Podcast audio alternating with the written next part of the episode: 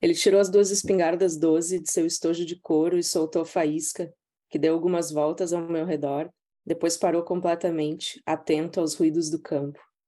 Eu não tinha as orelhas de um perdigueiro, então aquilo era o mais perto que eu já havia chegado do silêncio, uma escassez de estímulos sonoros que eu procuraria nos depois, nos desertos, nas florestas, dormindo em quartos de motel com luminosos fora do tempo, TV a cabo grátis, quartos para não fumantes, ou campings que pareciam a última parada antes do fim do mundo. Sejam bem-vindas e bem-vindos ao podcast As Amigas Geniais, um espaço para cultivar empatia e transformar as relações de amizade por meio de literatura, escrita e arte. Eu sou a Sandra Costa. E eu sou a Marina Monteiro. E no episódio de hoje, Vamos falar sobre o trabalho genial de uma das grandes vozes literárias de sua geração e saber mais detalhes sobre o seu mais recente lançamento. A nossa convidada genial de hoje nasceu em Porto Alegre e se formou em comunicação social na Universidade Federal do Rio Grande do Sul. Ela fez mestrado em escrita criativa na PUC do Rio Grande do Sul, sob a orientação de Luiz Antônio de Assis Brasil. Ela já publicou contos e ensaios nas revistas Piauí, Galileu, Super Interessante, Ficção de Polpa e Bravo, entre outras. Também publicou no jornal Zero Hora, no Globo, na Folha de São Paulo e no Estado de São Paulo. Tem sete livros publicados, dentre eles Sinuca Embaixo d'Água, da Companhia das Letras, um dos finalistas do Prêmio São Paulo de Literatura na categoria Autor Estreante e do Prêmio Jabuti de 2010 na, categoria, na categoria Romance. E Clube dos Jardineiros de Fumaça, também da Companhia das Letras, que em 2018 foi anunciado como finalista do Prêmio São Paulo de Literatura na categoria Melhor Livro de Romance do Ano e vencedor do Prêmio Jabuti na categoria Romance. Ela foi selecionada em 2012 como uma dos 20 melhores jovens escritores da revista britânica Granta, que indica os nomes que irão construir o mapa da literatura brasileira. Atualmente, ela vive na Califórnia e eu a conheci primeiro no Instagram, justamente quando ela estava escrevendo O Clube dos Jardineiros de Fumaça, em Mendocino, e compartilhando suas fotos do sonho de ter um cantinho gostoso com vista para a natureza e escrever. A nossa convidada de hoje é a genial Carol Ben Simon, Seja bem-vinda, Carol. Uma alegria ter você com a gente. Oi, Marina. Oi, Sandra. Obrigada. Um prazer estar aqui com vocês. Bem-vinda. A gente está tá super animada por essa conversa e já quero já quero saber. Você saiu da comunicação e foi para um mestrado que é o mestrado dos sonhos para muita gente, né? Que seu orientador foi o Antônio de Assis Brasil e esse curso de, esse curso de escrita criativa, eu, eu não sei se ainda é, mas por muito tempo ele foi o único no Brasil, né, que oferecia essa o mestrado, é, eu acredito que hoje tem mais, pelo menos uns três ou quatro. Eu, eu sei assim de cabeça o Instituto Vera Cruz, eu acho, em São Paulo, né, que tem um, curso, um, um, mestrado em escrita criativa também, semelhante e tal. Acho que tem umas... É uma pós, de, em, é uma pós é, lato senso, uhum, que eu okay. faço. Eu estou terminando ah. agora. Em, ah, interessante. Ficção, é, eu, já, eu já fui lá conversar com os alunos, super legal. Ah, e, mas, enfim, sim, quando eu fiz esse da, da PUC do Rio Grande do Sul, era realmente a única, o único curso nesse formato, né, que olhava para escrita criativa e tal, uh, vinha também de uma, quer dizer, o Assis Brasil já, já dava essa oficina uh, na PUC há muitos anos, né, desde os anos 80, uhum.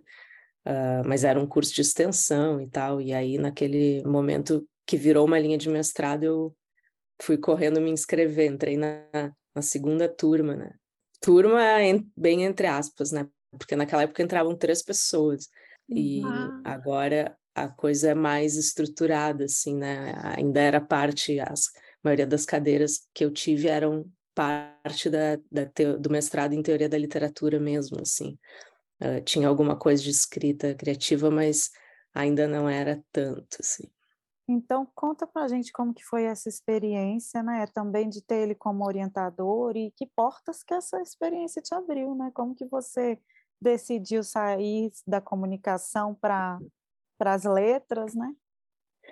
Olha, saber. acho que o percurso foi quase um, um clichê assim do, bom, eu entrei na publicidade, aquela coisa um pouco aleatoriamente, porque achava que, ok, tem a ver com criatividade, e eu queria uma coisa assim meio lúdica que assim quase não parecia trabalho.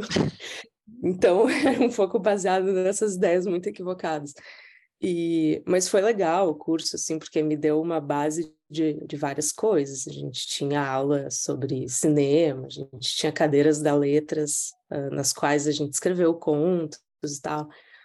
Então, assim, não, não me arrependo desse, desse percurso.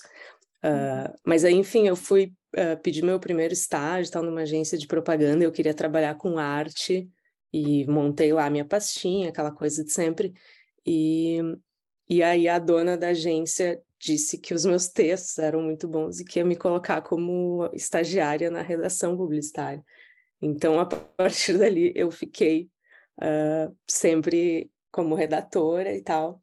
E aí a parte clichê que eu digo é porque eu fui fazer uma viagem, tipo mochilão na Europa e tal, uh, quando eu estava de férias da, da, de um emprego onde eu tinha sido efetivada como redatora. E aí deu aquela iluminação, tipo, não quero voltar para esse emprego, não gosto da publicidade, o que estou fazendo com a minha vida e tal. E, e nisso surgiu a abriram as inscrições para esse curso. Eu já tinha feito a oficina do Assis durante a faculdade, né? Essa como que era um curso de extensão. E aí eu vi meio que minha chance, assim, de, de sair da publicidade, me inscrevi, ganhei, ganhei uma bolsa e tal.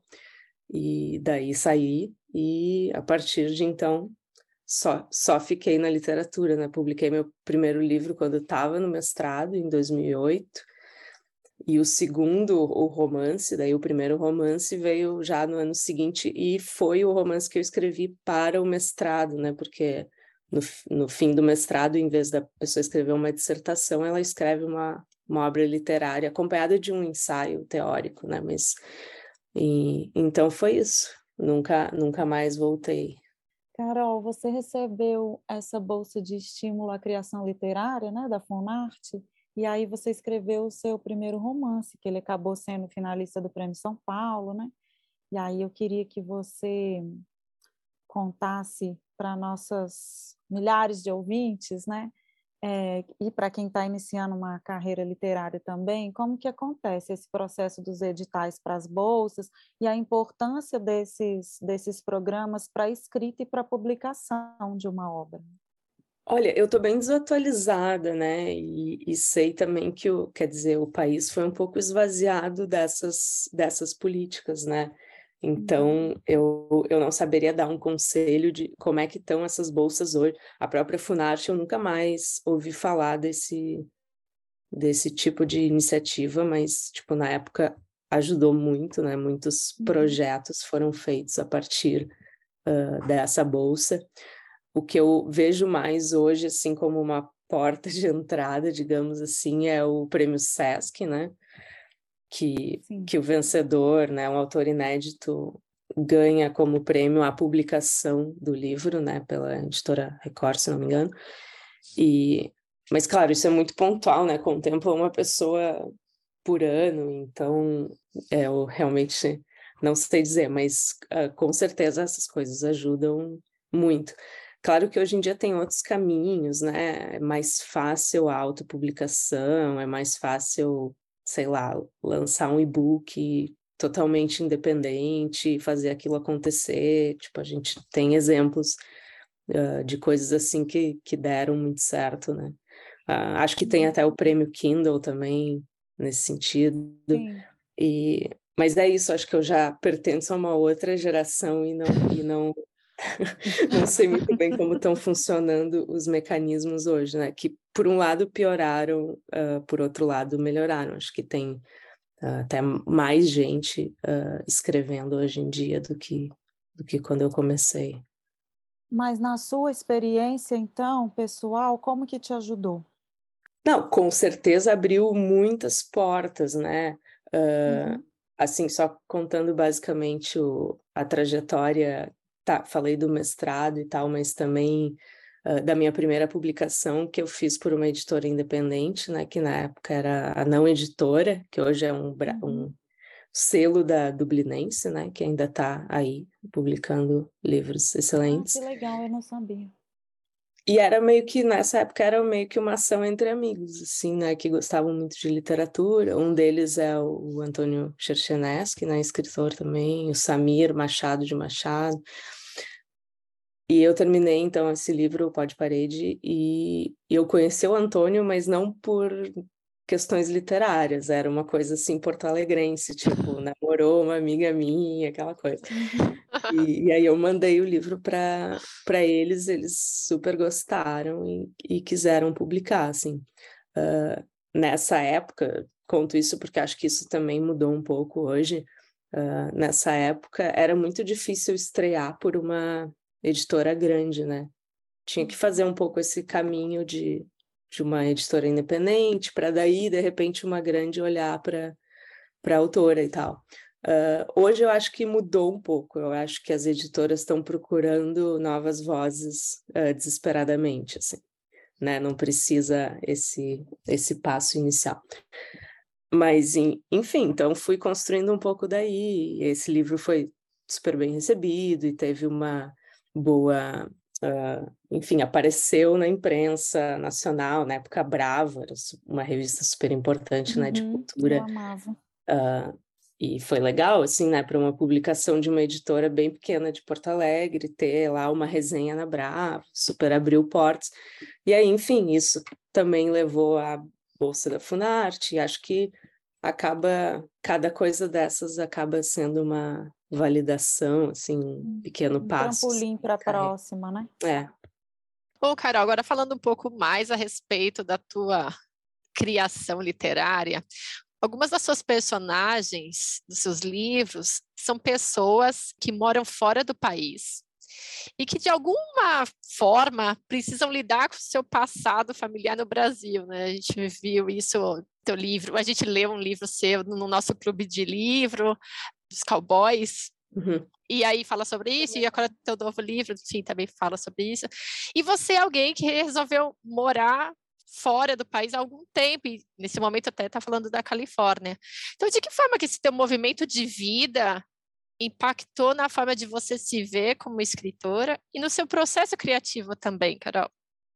É, é engraçado, né? Tipo, acho que a acho que a escritora assim vai descobrindo meio junto com os, os leitores essa coisa de não sei, grandes temas assim, né, que permeiam a obra e esse tipo de coisa. Então, para mim, uh, não foi tanto uma coisa pensada que vários desses livros, né, meus últimos três, na verdade, tenham esse movimento de alguém que que sai do país ou sai por um tempo do país, então sempre tem essa coisa um pouco dual de estar no Brasil, não está, está se lembrando do Brasil, mas está fora, etc. Ou então voltar. Uh, e, e, sim, é uma coisa que tem a ver um pouco com a minha trajetória, né? Depois desse, desse mestrado aí de escrita criativa que eu falei, eu fui para a França e entrei num doutorado, fui aceita um doutorado em um doutorado de teoria da literatura. Uh, tinha esse sonho, assim, também, um pouco lugar comum de morar em Paris, tal, toda essa aura literária. e, e aí tá, ok, morei, só que quando ficou na iminência de escrever a, a tese e tal, uh, eu decidi largar, porque eu realmente queria colocar minha energia na literatura, né, não numa escrita acadêmica e tal. Então, acabei não concluindo esse doutorado. Uh, mas tive essa experiência de morar fora e a partir disso daí que eu escrevi o Cowboys, né, que, que é a história de uma de uma menina que que está fora do Brasil, está estudando moda em Paris, volta, reencontra essa essa amiga com por quem ela era apaixonada e com quem ela tinha uma relação um pouco uh, confusa, ambígua e tal. E elas vão viajar pelo Rio Grande do Sul, então, então tem um pouco a ver né, com meus primeiros questionamentos sobre, sei lá, identidade em vários sentidos, inclusive territorial, digamos assim, na né? identidade gráfica, assim, se dá conta que eu também não conhecia o meu próprio país, tal, uh, que elas vão fazer essa viagem de carro pelo interior do Rio Grande do Sul e, e é como se elas estivessem num lugar que não é o delas, uh, que é um pouco como eu me senti, eu me sinto. Então, é, e aí também o, o Clube de Jardineiros de Fumaça é atravessado por isso, né? Um, um cara brasileiro que vai para Califórnia e se envolve com plantio de maconha e tal, e também era um movimento que eu estava fazendo, mas tudo aconteceu muito misturado, assim. A minha ideia não era me mudar para Califórnia quando eu estava escrevendo esse livro. Era simplesmente passar uma temporada e tal, fazendo pesquisa. Mas eu acabei me apaixonando pelo lugar e viabilizando assim a questão de visto e tal. E, e me mudei. Então foi meio esquisito, assim, me mudei para dentro do meu livro. E, e agora acho que é natural que, a, que as obras sejam meio assim, estejam em vários lugares, né, Brasil e fora, porque, tipo, minha vida é aqui uh, na Califórnia e, enfim, essas experiências também entram, tem que entrar de algum jeito, né, no, nos livros. Sim, agora você lançou Diorama, que é esse novo livro, também publicado pela Companhia das Letras. E a gente queria que você contasse um pouco sobre esse livro, né, sobre as suas inspirações, sobre essa história que é bastante peculiar, né? É uma personagem principal que é taxidermista, e como que ele se conecta dentro desse teu percurso de criação literária, Carol? Uh, bom, primeiro ele se conecta, bom, isso que a gente já vinha falando, né, desses deslocamentos, uh, estão muito presentes no livro. Uh, também tem o próprio processo, como é que eu vou dizer? no Jardineiros surge um interesse muito grande em fazer pesquisa, assim, né? Tipo, criar um universo ficcional uh, mais amplo, assim, que envolva questões históricas, questões sociológicas, sei lá, eu acabo ficando muito empolgada em, sei lá, descobrir universos, temas e mergulhar e colocar aquelas coisas no livro e tal. Então aconteceu um pouco isso, quer dizer, um pouco não, assim, mais intensamente, talvez, no diorama. Uh, a personagem, então, ela trabalha com taxidermia, que é o que a gente chama de palhar animais, né? coloquialmente. E acabei entrando nesse universo, quer dizer, de um modo assim um pouco distante, né? Porque eu tinha um. Eu nunca assisti nenhum processo de taxidermia, acho que eu não teria condições emocionais para lidar com isso. Mas, mas eu li muito a respeito, li muito sobre história natural, uh, dos primeiros naturalistas, séculos passados e tal, e, e todo o processo da taxidermia, e também me questionando muito, tá, por que, que alguém jovem faria isso hoje em dia e tal, uh, né? enfim, mas isso é um pedaço da história, né? Que é o, o presente da história, né? Essa pessoa brasileira que mora nos Estados Unidos e trabalha uh, com taxidermia, sobretudo para museus de história natural, né, fazendo dioramas, que são aquelas, né, como o título do livro remete a isso, aquelas construções, assim, tem o um animal empalhado, tem um cenário ali que simulam uma natureza. E enfim, mas o passado da história, né, que as coisas vão se intercalando, é os anos 80 em Porto Alegre quando o pai dela, que era um deputado, é acusado de matar um outro deputado, né, com uma arma de caça, casualmente, uh, quando chegava em casa e tal, quando esse deputado chegava em casa. E, enfim, o quanto isso impacta a vida dela, né, ter o pai acusado, os filhos, uh, ela e os irmãos são tirados do colégio, porque é um caso muito mediatizado e tal e que é baseado num, num caso real que aconteceu em Porto Alegre em 88, que, que enfim, ficou muito emblemático e, e nunca foi resolvido, digamos assim. Ô, Carol, é, seus títulos são ótimos, os títulos dos seus livros, Obrigada. gosto muito. É, e, e você, é, você, apesar de, assim, de, de falar, né, dessas, é, o fora e o dentro, né, brasileiro e fora do Brasil e tudo, apesar de você trazer elementos também da, da sua vivência para os seus livros, é, eles têm histórias muito particulares, né, e você falou, você falou disso, de se mudar para dentro do livro, né, eu fiquei pensando aqui, como que você se sente finalizando um livro, sabe? Você, você vive esse esse luto, assim, essa despedida, ou você fica aliviada que, ai, acabou, né? Já posso pensar em outra coisa. Como que você fica com essa com essa história? Ah, é muito misturado, eu acho, né? Tem um alívio, talvez o alívio seja a primeira sensação, assim, né? Porque foram cinco anos, né, entre um, um, a publicação do último e a finalização desse novo. Uh, e eu já estava um pouco angustiada, assim. O começo foi muito difícil, conseguir entrar no livro, achar uh, o jeito de narrar, essas coisas todas. Também no meio disso teve essa minha mudança para os Estados Unidos, então não precisou um tempo assim, né, para se adaptar a uma nova, uma nova vida. E então quando eu terminei foi um alívio. Uh, Agora já começa um luto, eu acho. é, que, é, não sei, é, é, estranho. Esses dias até uma pessoa, porque assim, tá tendo um retorno muito bom o livro, né? Embora recém tenha uhum. sido lançado e as pessoas Uh, muitas comentam assim, ai, não conseguia largar, não queria levantar. É, eu tenho ouvido isso também.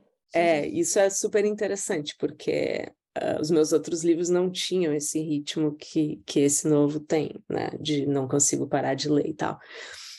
E, e, outra coisa que as pessoas comentam é como elas ficam conectadas com aqueles personagens, assim. Então, alguém postou esses dias, ah, já tô com saudade da Cecília, do Vinícius, não sei o quê. Então, eu até respondi, poxa, imagina eu, então.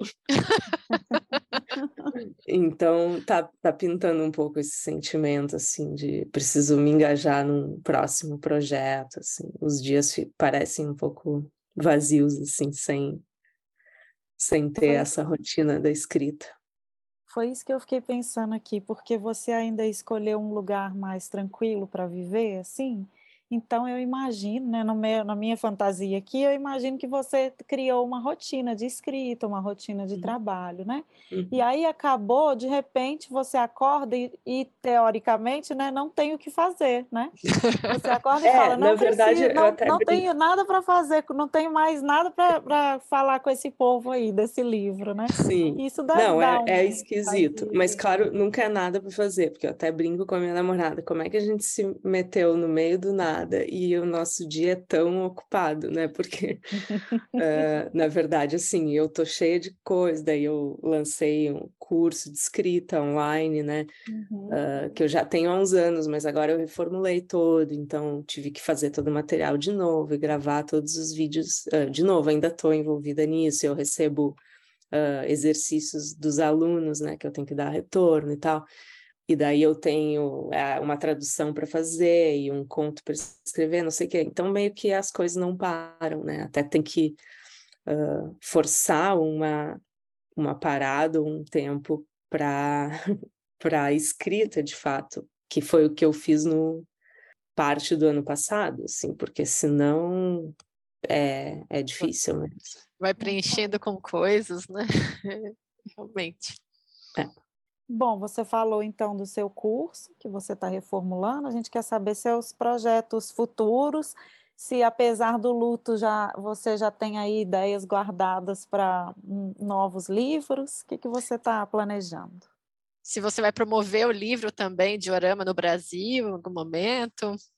Olha, eu tive eu tive aí para para o lançamento, né? Foi bem pontual, assim. E, e em novembro eu vou estar tá, e vou participar da Flip, né? Ah, que legal. Ah, então a gente vai se encontrar. Ah. Que ah, eu que vou legal. na Flip. Quero ah. te dar um abraço e pegar um autógrafo. Ah, que legal, que bom. E não, e a programação tá muito boa, assim, tá tem fantástico. várias autoras que que eu achei, tipo, li recentemente, achei sensacionais, e elas vão estar tá lá, eu vou estar tá é... com os livros querendo autógrafos. Eu também, e... vamos estar tá todos tietes. E é a primeira vez que eu vou na Flip, então eu estou numa maior empolgação. Ah, que legal. Não, nos veremos com certeza.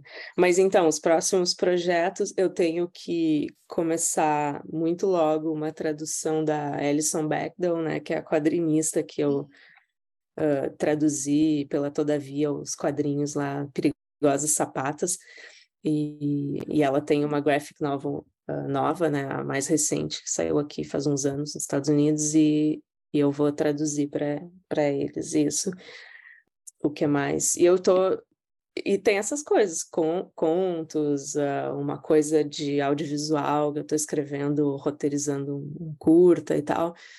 E, e eu quero sim começar um novo projeto literário, assim, a parte da pesquisa e tal, uh, nos próximos uh, meses, com certeza. Ai, massa. Muito legal. Fiquei mais animada ainda agora que que vamos nos ver. ah, que massa, que massa. Então, vamos para os nossos quadros? Bora!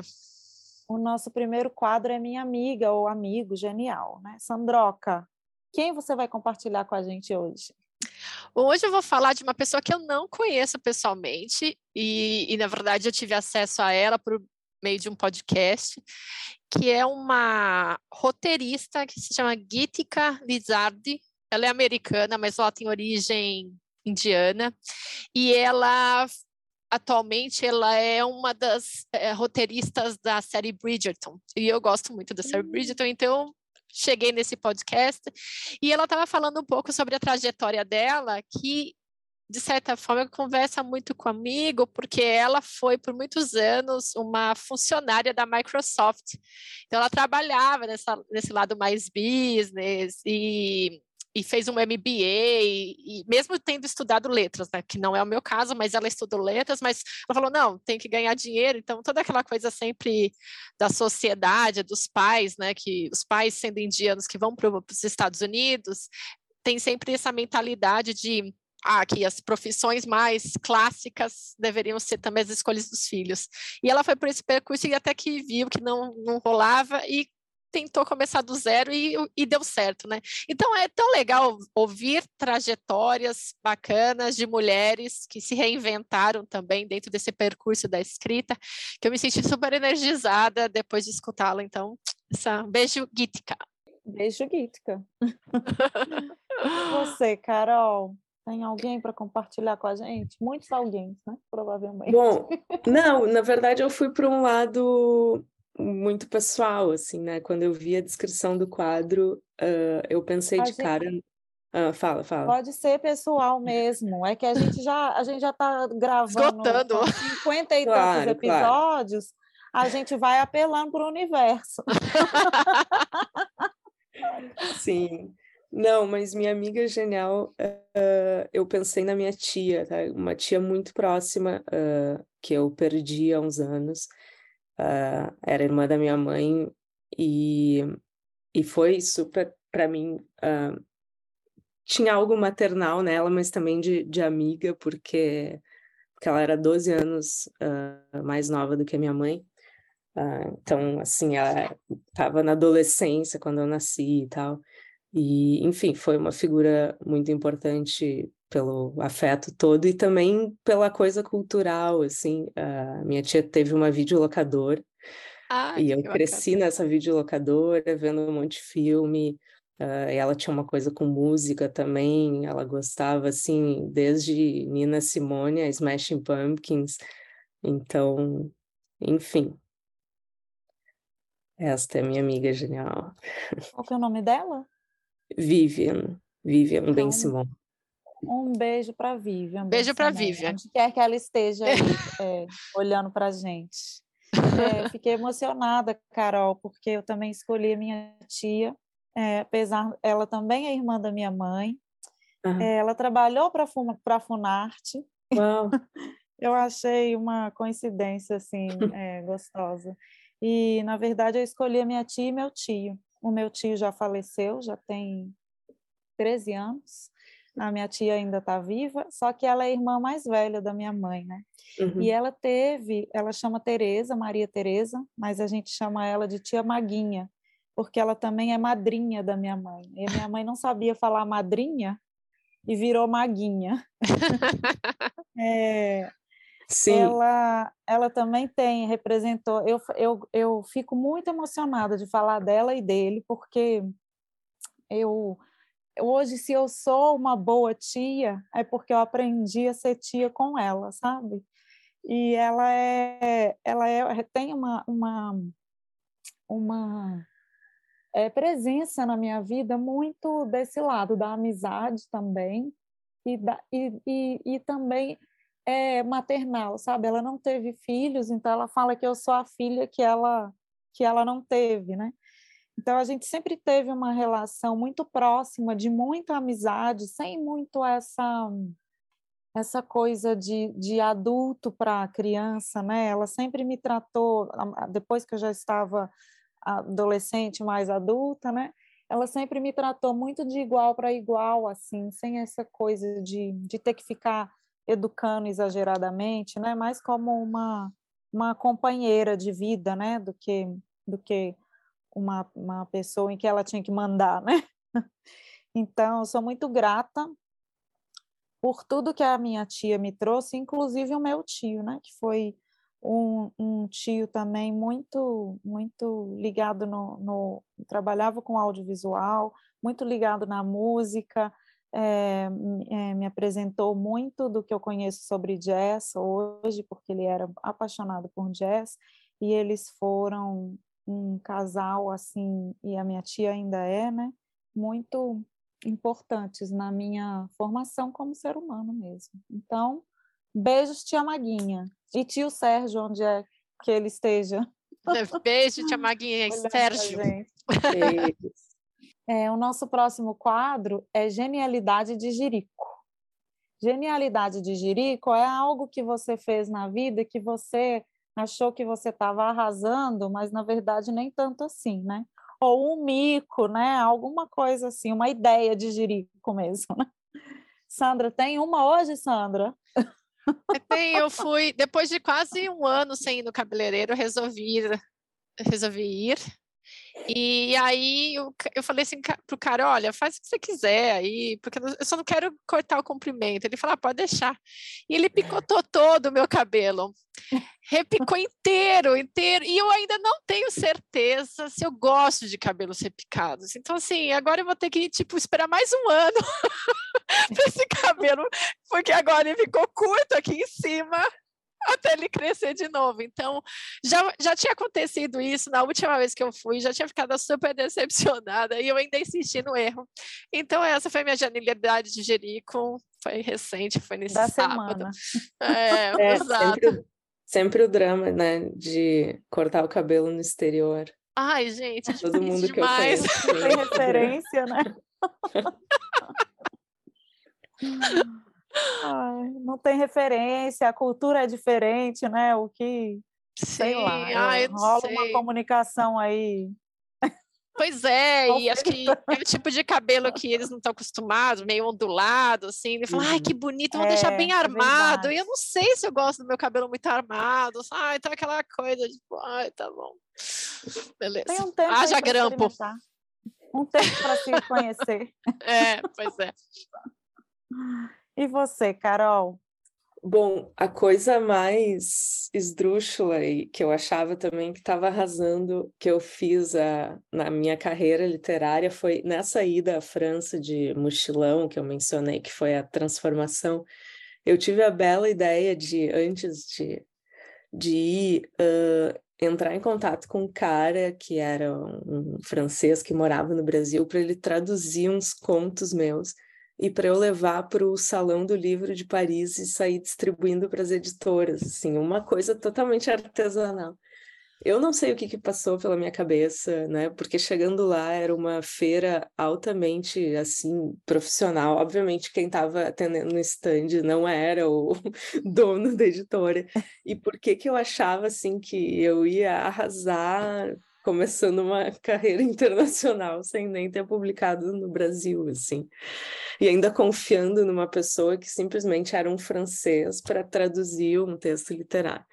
Então, foi uma desgraça, eu voltei com praticamente todos os, os fanzines que eu tinha impresso e tal, e enfim, foi o, o, fim da minha. Mas tudo bem, serviu para tirar um pouco assim a camada de ingenuidade da coisa toda. Massa, foi boa. É uma boa genialidade essa. E depois você foi publicada na França, né, Carol? Sim, agora, agora é. veja como as coisas são, são lentas, né? Eu, eu entrei muito. Como os caminhos né? são de, variados. É, mas chegou esse objetivo aí. Você jogou no universo. A lá, semente. A, a semente e agora. Pode ser, pode ser. Ela cresceu. É, a minha genialidade de Jerico é uma que eu lembrei da época da escola. Eu tinha, eu fiz, eu fiz o oitavo ano com uma turma que foi assim uma turma que, que passei muitas coisas engraçadas da minha adolescência. E, inclusive, nesse ano que eu fiz o oitavo ano, eu tomei bomba, porque eu não estudei, né? Eu só me diverti com meus amigos mesmo. E uma das nossas genialidades de Jerico foi colocar talco no ventilador. Então, bem coisa de escola é. mesmo, né? A gente teve essa ideia brilhante, porque nossa professora de história ela dava aula de história e OSPB, Solange, que ela chamava, coitada, né? todo o meu respeito a Solange, se ela ainda estiver viva, é, mas na época ela, a gente não gostava muito dela, né? E aí a gente teve essa ideia de colocar talco em todas as hélices, eram dois ventiladores, a gente colocou uma fileira de talco assim em cada hélice, porque ela sempre entrava na sala e ligava o ventilador, era a primeira coisa que ela fazia. Só que a nossa genialidade de Jerico, além disso, foi o quê? A gente colocou o talco e ficou do lado de fora da sala, né? Porque a gente não queria tomar banho de talco, né? E aí, gente, ela ligou o ventilador e na hora que começa a rodar, desce aquela nuvem, né? Na sala toda. A nossa punição foi ficar lá. Ela ficou toda branca, coitada. Não me orgulho disso, né? Mas entendo que foi uma coisa de adolescência. É, ela ficou toda branca, a sala toda branca, xingou a gente bastante, era uma escola de padres, super, super opressora, né? E aí, mas felizmente nossa punição foi só ficar depois da aula limpando a sala toda e, e pedir desculpas para a professora. E tá aí, genialidade de, Gili, de Jirico dos 15 anos. E era perfumado? talco daquele. Ah, era talco Johnson. Gente, né, já pensou aquele cheiro pois, de bebê assim? Se faz alguém feliz, depois disso eu fui professora por 20 anos, então estão pag pagos os, o pecado com a minha professora. Pelo menos nenhum aluno meu colocou talco no ventilador mas já passei por um episódio que o ventilador descolou do teto, né? Um episódio de terror. Meu Deus! mas ninguém teve nenhuma parte do corpo cortada e estão todos vivos. o nosso próximo quadro é Dica Genial. Qual que é a sua dica para a gente hoje, Sandroca?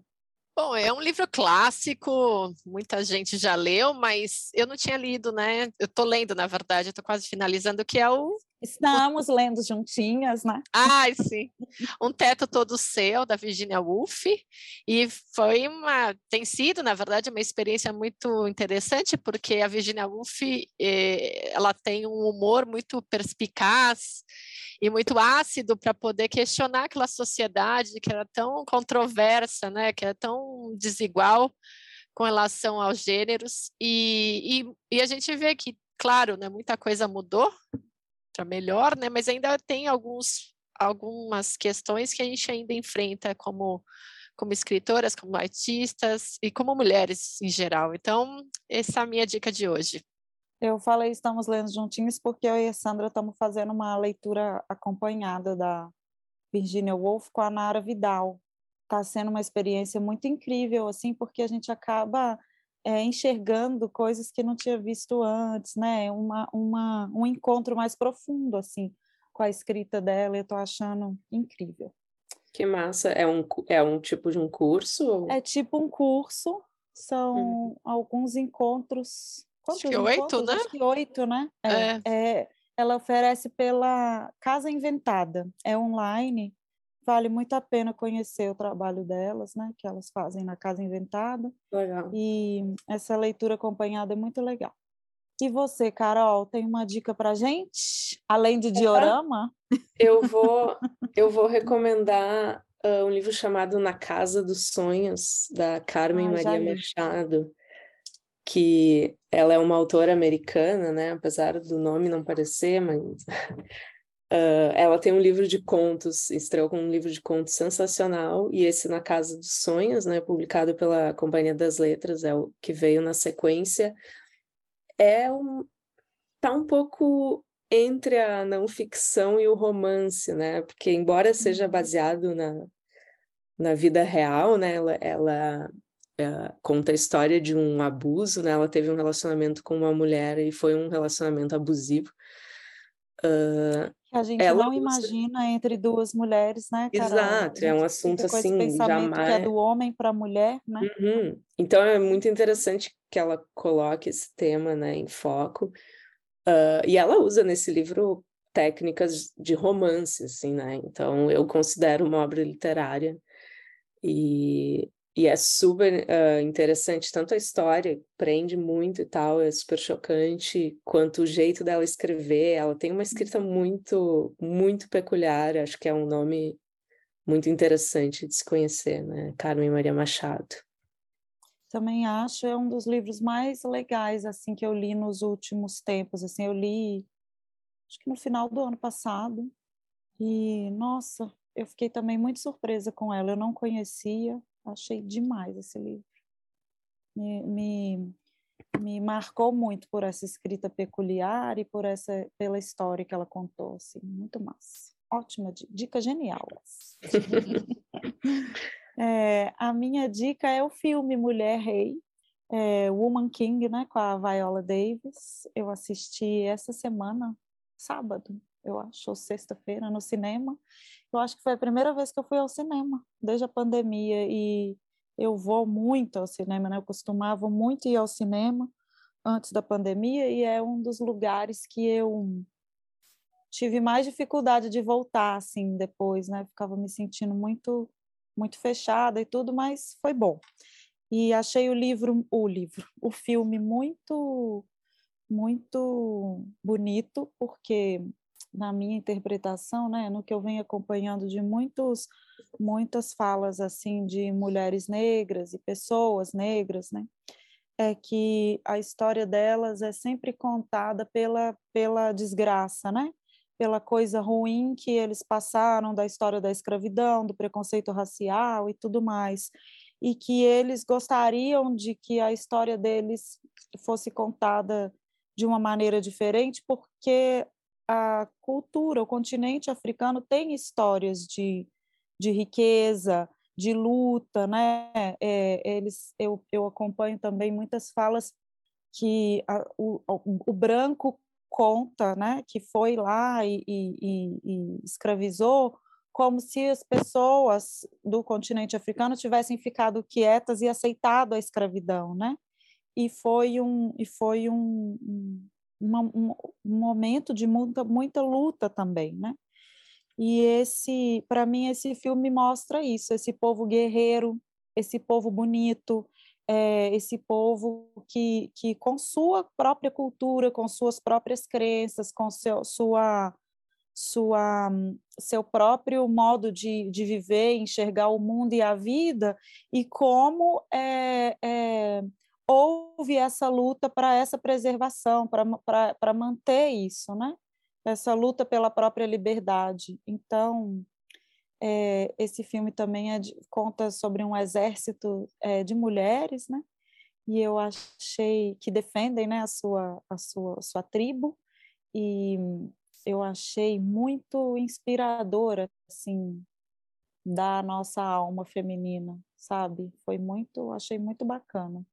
E via Vaiola falando assim, se você assiste é muito importante que a gente vá prestigiar esse filme, né, no, do ponto de vista dela, porque para que essas histórias continuem, né, que a gente continue é, a saber dessas histórias, a, a, a admirar é, essas histórias também, né, porque se a gente lota o cinema para assistir para assistir Homem-Aranha, é, outros super-heróis, né? por que, que a gente não pode é, lotar os cinemas para conhecer esses outros heróis, sabe? Então achei, achei muito bonito e fica a dica aí de Mulher Rei. Então é isso, Carol. A gente ficou muito feliz de, de receber você, de bater esse papo, te conhecer um pouquinho mais. Estou mais feliz ainda que vou poder te dar um abraço na Flip. E... Obrigada, adorei também a conversa. Muito obrigada, Carol. Queria que você deixasse seus contatos para nossos milhares de ouvintes e fãs que vão começar a te procurar agora diariamente, né? Se elas quiserem saber mais de você, onde que elas te encontram aí nas redes sociais? Poxa, acho que infelizmente acho que o melhor canal continua sendo o Instagram, né? Carol Ben Simon, estou lá. Uh, é onde eu anuncio o curso, né? Quando Eventualmente eu abro inscrições e tal, onde pode acompanhar as minhas andanças por Mendocino também. e, e, é isso, meu site está meio desatualizado, tenho que trabalhar nisso, mas não, não estou tendo tempo. Essa vida mendocinense está muito agitada. Tá, bem agitada, gente. Eu tinha planos assim de andar de caiaque toda semana e não não tá rolando. Bom, a gente torce para que você consiga realizar seus planos. Um equilíbrio aí. É. Obrigada, gente. Vai dar, vai dar depois que passar o, o ano. Eu acho que ano que vem eu consigo me estruturar melhor. E antes de finalizar, a gente gostaria de convidar as nossas ouvintes e os nossos ouvintes para participar do nosso clube de leitura As Amigas Geniais. Os eventos estão sempre abertos no Simpla, basta acessar nosso link na bio, arroba no Instagram e se inscrever. A gente lembra também que toda terça-feira tem podcast novo, com entrevistados geniais, literatura, arte e muita inspiração. E se você tem algum projeto, algum evento ou ideia genial e quer que as amigas geniais participem, então é só entrar no nosso Instagram e mandar uma mensagem para gente. Esse foi mais um episódio do podcast As Amigas Geniais, um podcast para ser amiga, um podcast para ser genial.